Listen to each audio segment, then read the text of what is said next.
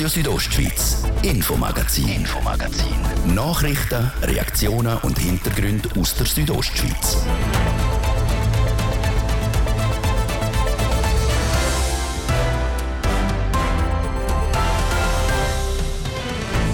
Heute dürfte es im Eisstadion Davos wieder so tönen.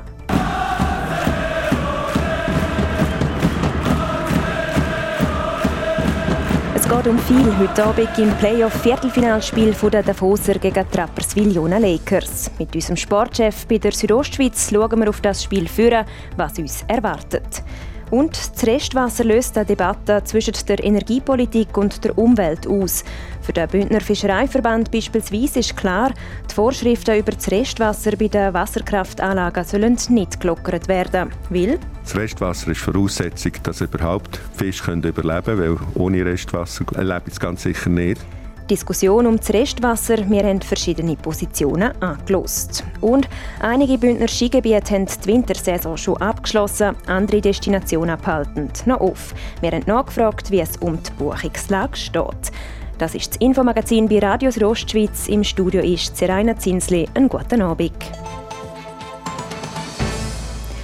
Heute fangen wir im Infomagazin sportlich an. In der Playoff-Viertelfinalserie zwischen dem HC Davos und der Rapperswil Jona Lakers hat es nach drei Spielen nach einem sicheren Sieger ausgesehen. Rappi hat mit 3 zu 0 in der Serie geführt und nur noch ein Sieg für die Halbfinalqualifikation gebraucht. Das haben die Davoser bis jetzt aber erfolgreich verhindert. Sie können aufholen, sodass es in der Serie aktuell nur noch 3 zu 2 für Rappi steht. Und heute steht Spiel 6 an. Gespielt wird daheim in Davos. Der Patrick Ulber schaut mit dem Leiter Sport vor Südostschweiz, Jan Zürcher, führen auf das Spiel. Wer hätte es gedacht, dass wir heute im Infomagazin nochmal eine Vorschau machen auf das HCD-Spiel? 0 zu 3 sind Davoser in der Playoff-Viertelfinalserie zurückgelegen und heute haben sie aber sogar die Chance, um die Serie auszugleichen. Jan Zürcher, wie siehst du die Möglichkeiten für den HCD heute Abend? Ausgleich oder Feriensachen packen? Ja, das ist natürlich äh, wirklich die, die ganz grosse Frage heute Abend, weil der HCD der darf nicht mehr verlieren, sonst ist er draussen. Ähm, aber es ist klar, und das darf der HCD in dieser ganzen Euphorie mit den letzten zwei Siegen äh, nicht vergessen. Schlussendlich haben sie bis jetzt ja eigentlich nichts gewonnen, außer vielleicht eben heute nochmal das äh, Heimspiel mehr, heute Abend. Äh, es ist eine schöne Geschichte, oder? Das 0 zu 3 aufholen in dieser Serie und vielleicht sogar noch können kehren, diese Serie. Ist im HCD übrigens zuletzt 2008 gegen Zug gelungen. Aber wenn man heute Abend eben ausscheiden würde mit 2 zu 4 in der Gesamtabrechnung, ähm, dann interessiert das natürlich niemand mehr, ob man jetzt die letzten zwei Spiele gewonnen hat oder nicht. Das ist halt Playoffs. Genau, wir hoffen natürlich, dass das richtig kommt. Aber jetzt schauen wir noch mal schnell zurück auf das letzte Spiel vom Samstag. Dort stehen die Rapperswiler eigentlich schon mit beiden bei im Halbfinale. Dann kommt es aber anders. Der HCD schießt in der Schlussminute innerhalb von 39 Sekunden zwei Goal und gewinnt dann am Schluss in der Verlängerung. Was meinst du, hat jetzt das auch mit den Rapperswil Lakers gemacht? Du hast gerade gesagt, das war eine unglaublich turbulente Schlussphase. Und natürlich hat das etwas mit den Rapperswiler gemacht. Das ist eine happige Geschichte. Oder? Zuerst der ärgerliche Stockschlag vom Cervenka. Äh, dann äh, geht der HCD all in, oder? nimmt den Goal raus, spielt 6 gegen 4, nachher ein Goal, dann 6 gegen 5, nochmal das Goal, die Verlängerung gewonnen. Und man hat dann schon gemerkt, äh, Rappi hat ein bisschen Angst, sie sind ein bisschen verunsichert, obwohl eben schlussendlich über, die ganze, über das ganze Spiel sind sie eigentlich die dominierendere Mannschaft gewesen, haben viel mehr Abschlüsse gehabt und das dürfte ihnen ein bisschen zu denken geben, dass sie das eben nicht haben können ausnutzen, nicht haben können durchziehen, einfach die letzten drei Minuten undiszipliniert, vielleicht sogar auch ein bisschen naiv und dumm gespielt und darum gilt es heute Abend schon wieder, um wieder anknüpfen an den anderen 55 Minuten, weil eben Rapperswil äh, hat eigentlich mehr vom Spiel gehabt als der HCD. Mhm. Aber jetzt ist eigentlich klar für beide Mannschaften, Rapperswil will die Halbfinalqualifikation schaffen, der Davos will natürlich den Ausgleich. Also beide Mannschaften eigentlich verlieren verboten. Was ist jetzt der Schlüssel, welche Mannschaft gewinnt heute Abend? Ja, das äh, kann ich leider heute noch nicht äh, sagen jetzt, aber es braucht aus Davoser Sicht sicher einen starken Goal, einen starken Rückhalt. Die Verteidigung wird geschwächt sein. Der Magnus Nygren der kann wegen einer weiteren Spielsperre immer noch nicht mitspielen. Gespannt kann man sein auf den Claude Godin Paschu, der am letzten Samstag sein Comeback gegeben nach zwei Jahren Pause.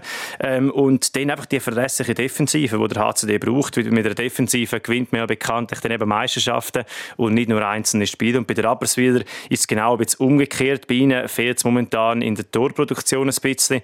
Und darum wird es wirklich gespannt sein, wie die beiden Mannschaften von Anfang an äh, werden agieren auf dem Eis. Ausgleich oder Ferien, das also die Frage vor dem heutigen Spiel 6. Mit RSO bleiben wir über alle Spieldetails informiert. Ab dem 8. berichten wir wieder live aus Davos in der Sendung Redline.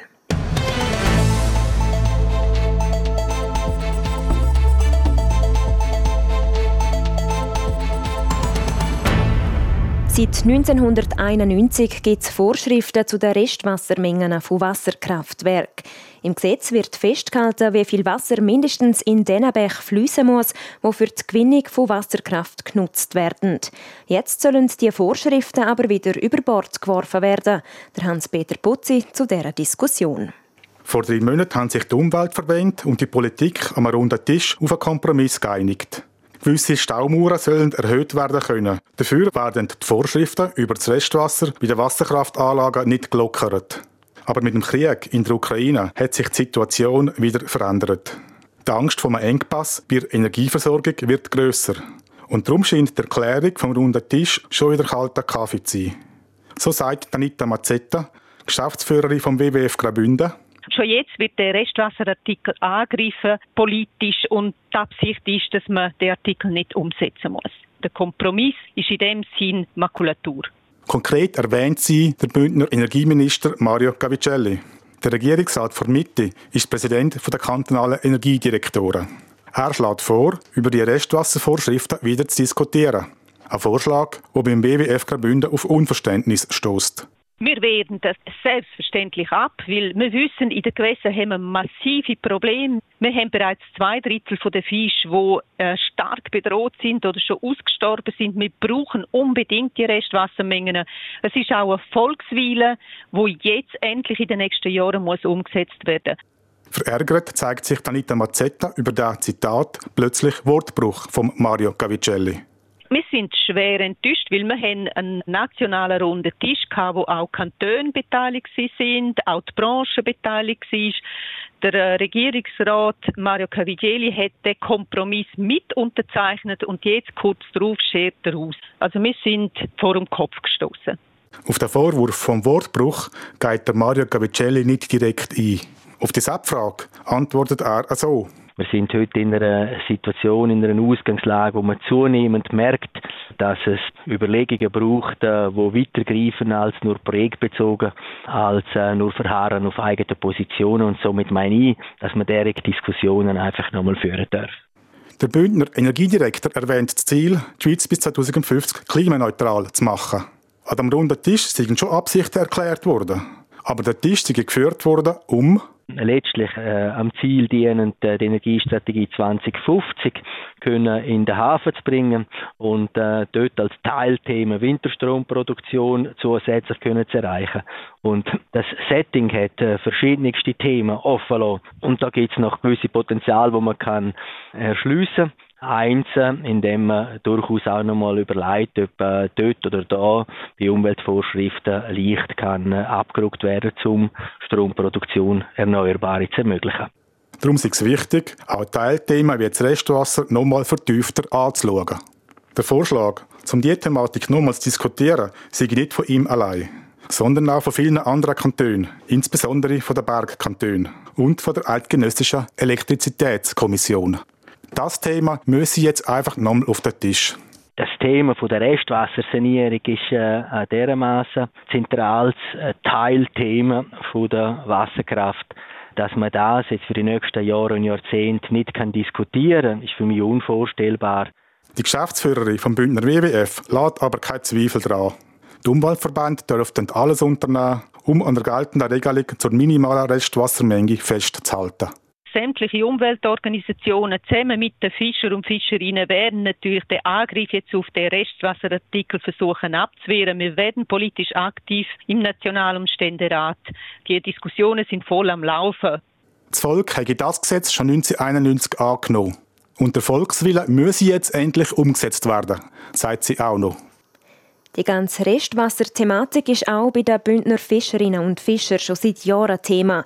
Weil ohne Wasser in den Flüssen hat es auch kein Fisch mehr. Die Manuela Meuli hat vom Präsident vom Bündner Fischereiverband am Radi Hofstetter wissen, was für konkrete Folgen das fehlende Restwasser für die Bündner Flüsse hat. Das grosse Problem ist ja jetzt im Misox auftreten. Dort haben wir 2012 hat man im Bundesgerichtsurteil hat man festgehalten, dass auch Kraftwerke Misox in der Moesa und in der Kalankaska Wasser, Restwasser fließen und das ist jetzt zehn Jahre später, zehn Jahre nach dem Bundesgerichtsurteil, ist jetzt erster Fang von der Regierung vom Kanton Graubünden letzten Herbst bewilligt worden und wird jetzt langsam umgesetzt. Aber die Trockenheit, der Frühling, da hat man gesehen, die Moesa im Misox ist auf langen Strecken vollständig ausgetrocknet. Und wie wirkt sich das jetzt, gerade wenn zum Beispiel so ein Fluss wie die Moesa austrocknet, auf die Wasserfauna aus, insbesondere auf den Fischbestand? Also ist klar, dort wo es trocken ist, hat es keinen Fisch mehr. Wir wissen nicht, sind die vertrocknet und der Fuchs hat sie geholt oder sind sie noch rechtzeitig weiter runter und kommen vielleicht irgendwann wieder zurück. Aber Fische können sich bewegen, Fauna, Flora, also Kleinlebewesen und auch natürlich Pflanzen unter Wasser sind, die auf Wasser angewiesen sind, die können sich nicht bewegen, die sind mit Garantie ausgestorben in dieser Fläche. Dann werden wir über Jahre werden wir dort den Schaden sehen. Welche konkreten Handlungsschritte sind Ihrer Meinung nach nötig, dass sich die Lage nicht noch weiter verschlimmert? Also man muss mal die Ursache können und da hat das Amt für Jagd und Fischerei jetzt eine grosse Untersuchung in der Surselva am Laufen einfach herausfinden, ist es nur Sunk und Schwall, sind es Umweltgift, sind es vielleicht Mikroplastik, kommen Herbizid, Pestizid, moderne, über, die, über den Wind. Sehe ich das richtig? Eben Flüsse und Fische leidend, aber die Schuld ist nicht einzig das Restwasser. Es gibt auch verschiedene Faktoren, die eine Rolle spielen. Gut, das Restwasser ist Voraussetzung, dass überhaupt Fische überleben können, weil ohne Restwasser geht es leben es ganz sicher nicht. Und vor allem auch Kleinlebewesen existieren nicht. Aber was jetzt, wo die Restwassersanierung in zwei, drei Jahren, vier Jahren ist es dann überall so weit. Das ist die Voraussetzung, dass überhaupt der Bach kann leben kann. Aber nachher müssen wir die Ursachen finden, was für Umweltgift, was für andere Einflussfaktoren für den Niedergang der Fische entscheidend war. Und nachher müssen wir irgendwie wieder Fische ansiedeln. Dann sind Sie eigentlich positiv gestimmt, dass auch wenn jetzt energiepolitisch nochmal Fragen bezüglich Restwasser auftreten, dass das kommt bis 2027? Das ist eigentlich gesetzt, ja, da kann auch der Mario Cavicelli das nicht mehr ändern, da bin ich überzeugt davon. Wo die grössten Diskussionen sind, sind Sunk-Schwallsanierung, die müssten ja auch bis 2030 erfolgen. Aber das sind Milliardeninvestitionen und da wird sich die Wasserkraft noch sehr stark dagegen wehren und das verzögern. Und unser Wasserkraftkanton wird auch seine juristischen Mittel nutzen, um das möglichst rauszustüdeln. Der Präsident vom Bündner Fischereiverband ist sich also sicher, dass das Restwasser bald fließen wird. Ob das dann auch die Fische zurückholt, ist aber nicht sicher.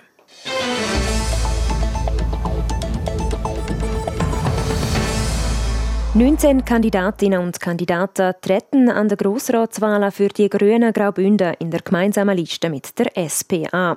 Am Samstag haben sich die Kandidierenden zusammen mit dem Programm vorgestellt.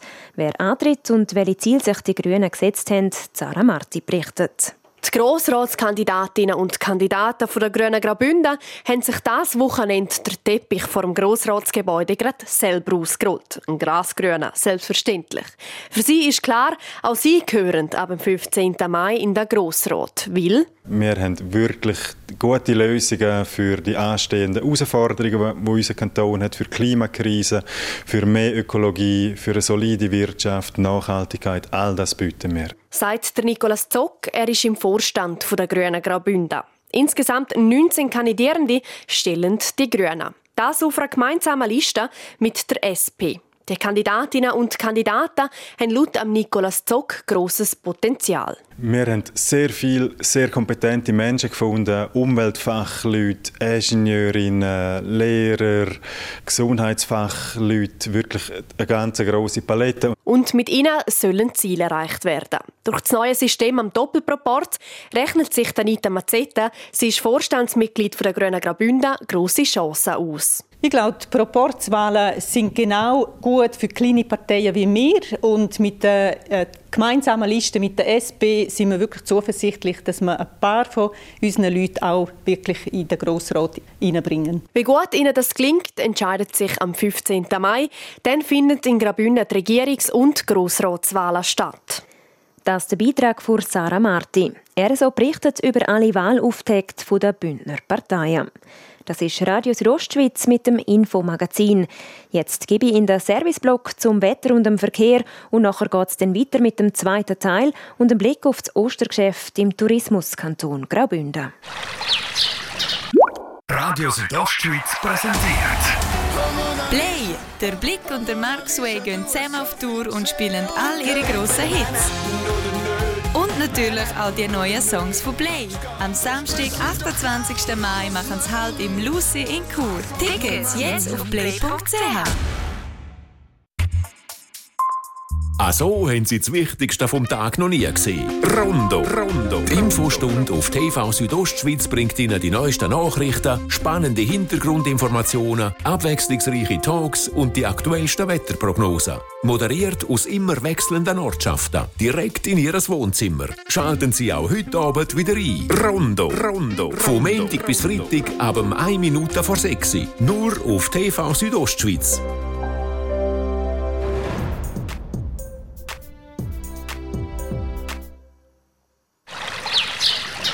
Ihr hört Radio Südostschweiz, es war halb sechs. Wetter präsentiert von Procar Davos AG. Ihre Händler für die neuesten Subaru-Modelle in der Region Davos. Ja, es bleibt freundlich heute Abend bei uns in der Südostschweiz. In der Nacht sinken die Temperaturen auf Tiefstwert von 1 Grad im Churer Rheintal und minus 6 Grad in der Landschaft Davos. Morgen dann im Norden meistens stark bewölkt, es sollte aber trocken bleiben. Im Süden ist es recht freundlich. Es wird ein Spürli wärmer als heute. Tageshöchste Temperaturen morgen 11 Grad im Churer Rheintal, zu diesen Dies gibt es 9 und das Bivio maximal 6 Grad. Verkehr präsentiert von Garage Bardellini in Katzis. Dein Honda-Partner mit einem kompetenten Team und bester Qualität bei Reparaturen von allen Marken. Garage-bardellini.ch Und jetzt hat er so richtig angezogen, der Feierabendverkehr in der Stadt Chur. Wir haben aktuell Stau oder stockend im Bereich Postplatz Weltstörfli, auf der Ringstraße, dann im Gebiet Autobahn Kreisel Chur Süd bei der Autobahnausfahrt Chur Nord stadteinwärts und auf der Masanzerstraße stadtauswärts. Dort braucht ihr aktuell bis zu einer Viertelstunde länger. Sonst sieht es gut aus. Weitere Meldungen über größere Störungen haben wir keine Freude. Wir wünschen viel Geduld und weiterhin eine gute und eine sichere Fahrt. Verkehr. Und wir gehen zurück in die Redaktion zur Serena Zinsli. Radio Südostschweiz, Infomagazin, Infomagazin. Nachrichten, Reaktionen und Hintergründe aus der Südostschweiz.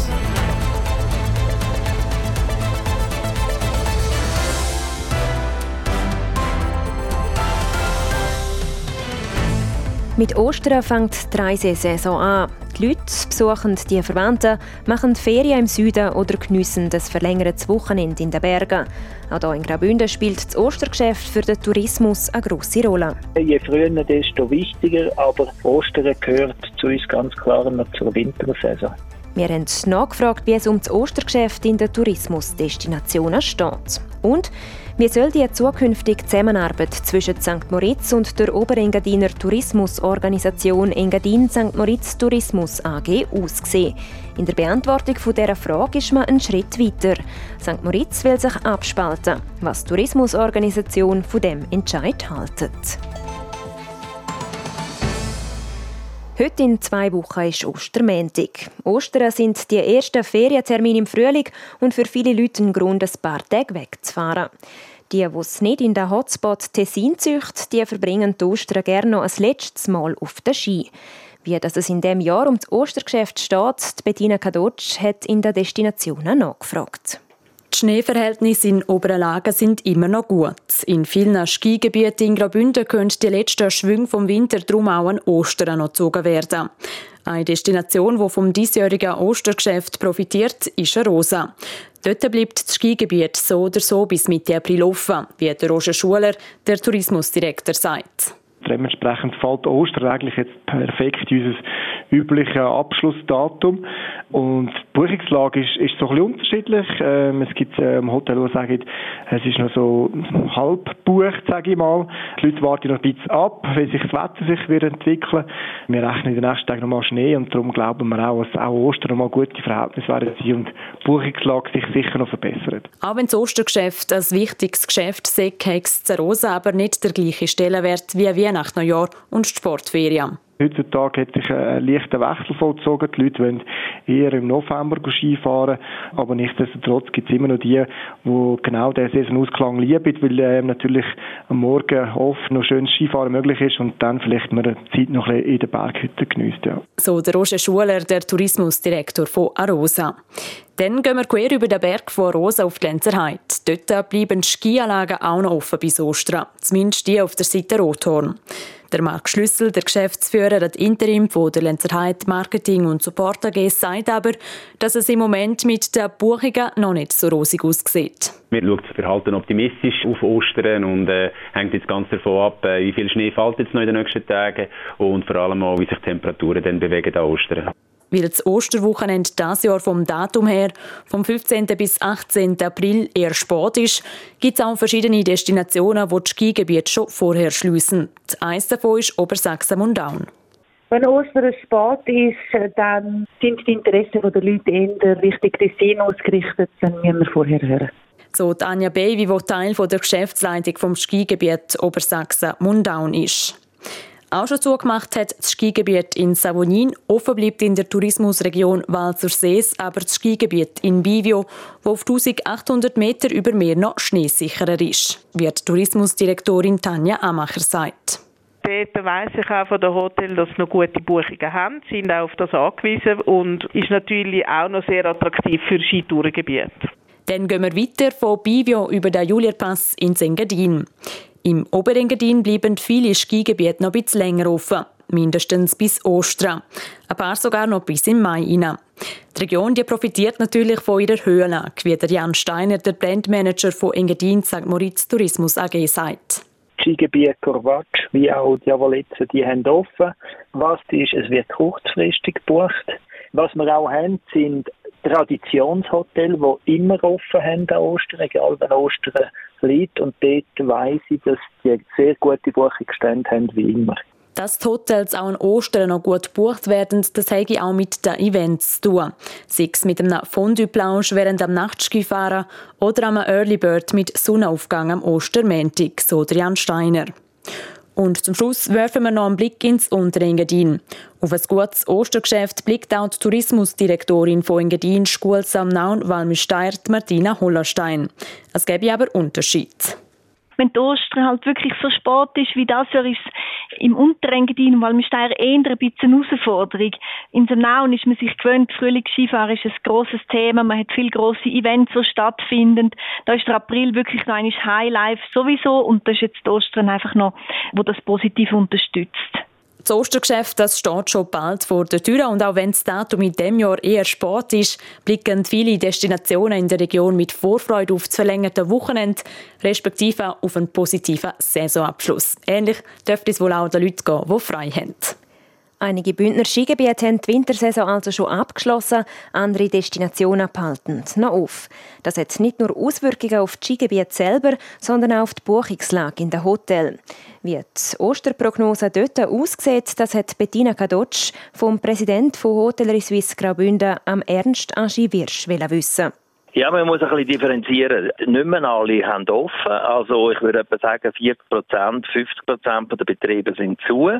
Und die 40 oder 60 Prozent der Betriebe, die offen haben, werden eine gute Auslastung haben. Das kann man jetzt schon sagen. Wir haben eine Umfrage gemacht zwischen 60 und 70 Prozent mindestens. Bei Schlechtwetter und bei gutem kann es bis 80 Prozent gehen. Also von dem her, es ist noch nicht äh, in den Büchern, wie es rauskommt, aber es sieht eigentlich gut aus für für die, die offen haben und die werden wahrscheinlich belohnt werden. Jetzt eben, es gibt aber auch die, die schon schliessen. Das wahrscheinlich, weil das Datum eher spät ist. Das Jahr Ostern ist am 18. April rum. Ähm, für welche Regionen hat das Auswirkungen? Also grundsätzlich äh, ist das äh, aus der Verbandssicht gar nicht so schlecht, wenn die einen zumachen und die anderen offen haben. Die, die offen haben, können sicher profitieren, dass die anderen zugemacht haben, weil sonst haben wir alles äh, Betriebe, die halb leer sind. Von dem her ist das gut. Ähm, es ist sehr betriebsspezifisch und destinationsunterschiedlich. Viele sagen mir, dass es äh, abhängig wird sein, was für eine Wetterkonstellation wird sein. Also wenn jetzt zum Beispiel im Tessin Schlechtwetter ist und im Norden ist Gutwetter, äh, dann können wir durchaus auf 90 Prozent rechnen. Wenn Schlechtwetter äh, bei uns ist und im Tessin Schönwetter, dann geht es wahrscheinlich eher auf 50 Prozent aus. So volatil ist das. Aber so Regionen, einzelne Regionen können Sie da nicht nennen, die jetzt davon ähm, positiv oder auch negativ beeinflusst werden? Also traditionell sind die mit Schweizerinnen und Schweizer, die stark frequentiert sind, wie Brigels, wie Lenzerheide. Auch Rosa erwartet eine gute Saison. Äh, die, werden, die kann man jetzt schon sagen, die werden auch äh, Ostern noch, noch gut schaffen für die Betriebe, die offen haben. Und äh, Chur, wo nicht ein traditionelles äh, Ostergeschäft hat, äh, ist das eigentlich äh, vernachlässigbar, Ostern. Und äh, die größeren Destinationen wie St. Moritz und Davos, dort ist es ein bisschen abhängig. Die Ausländer kommen nicht mehr ganz so jetzt in äh, Ostern in die Schweiz. Äh, dort wird es eher ein bisschen zaghaft laufen. Das der Ernst Aschi Wirsch, der Präsident von Hotellerie Suisse Graubünden, über die Buchungslage an Ostern.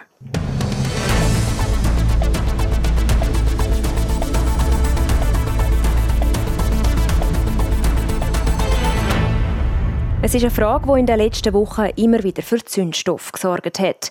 Wie soll die zukünftige Zusammenarbeit zwischen St. Moritz und der Oberengadiner Tourismusorganisation Engadin St. Moritz Tourismus AG, kurz ESTM, aussehen?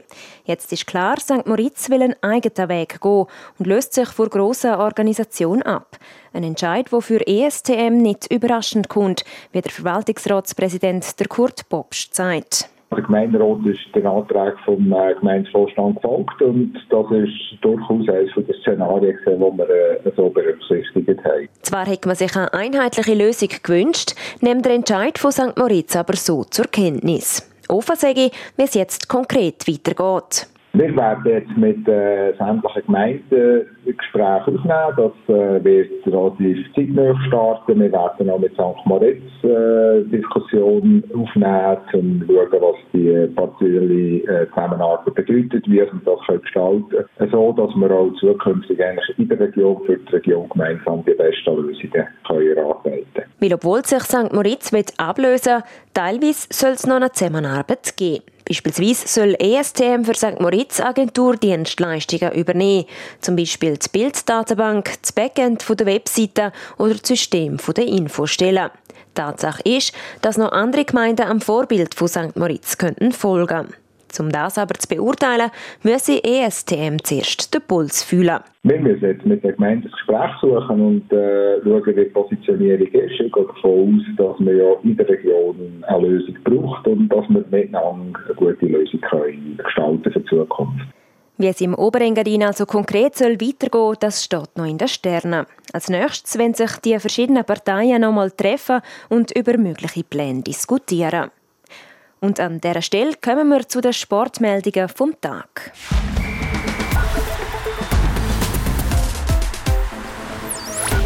Wie wir das Infomagazin angefangen haben, schließen wir auch ab, nämlich mit dem Sport. Und auch da macht Isokay der Anfang, Patrick Ulber. Ja, wie du gesagt hast, haben wir schon anfangs Infomagazin gehört. Der HC Davos hat in der Serie gegen Rapperswil Jona Lakers heute sein drittes Spiel mit der Devise «Verlieren verboten». Eine Niederlage würde nämlich das Saisonende für die Davoser bedeuten. Nach den zwei Siegen in den letzten zwei Spielen steht es in der Serie jetzt 3 zu 2 für Rappi. Gewinnen Davoser heute Abend, dann kommt es am Mittwoch zum alles entscheidenden siebten Spiel in der Playoff-Viertelfinalserie. Verlieren Davoser, dann können sie die Ferien planen.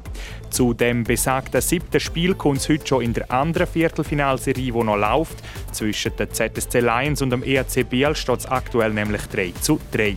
Das Team, das heute Abend gewinnt, steht also in den Playoff-Halbfinals vom Schweizer Isokay. Schon für die qualifiziert hat sich der EV Zug und Fribourg-Gotteron. Wir bleiben gerade beim Eishockey. Da gibt es noch eine Rücktrittsmeldung. Der ehemalige Internationale, der Thibaut Monet, hängt seinen Stock an Nagel.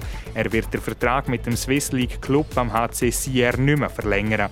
Insgesamt hat der 40-Jährige fast 1200 Spiele in der National und der Swiss League gemacht.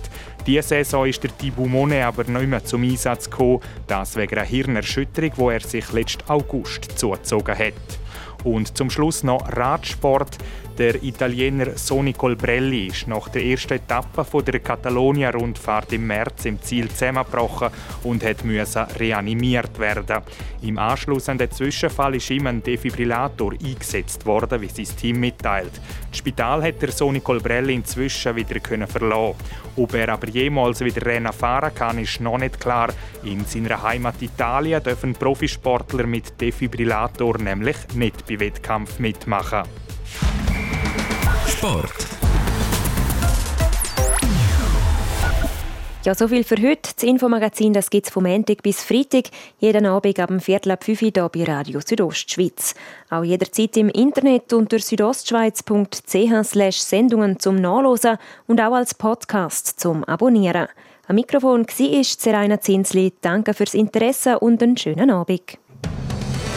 Radio Südostschweiz, Infomagazin, Infomagazin. Nachrichten, Reaktionen und Hintergründe aus der Südostschweiz.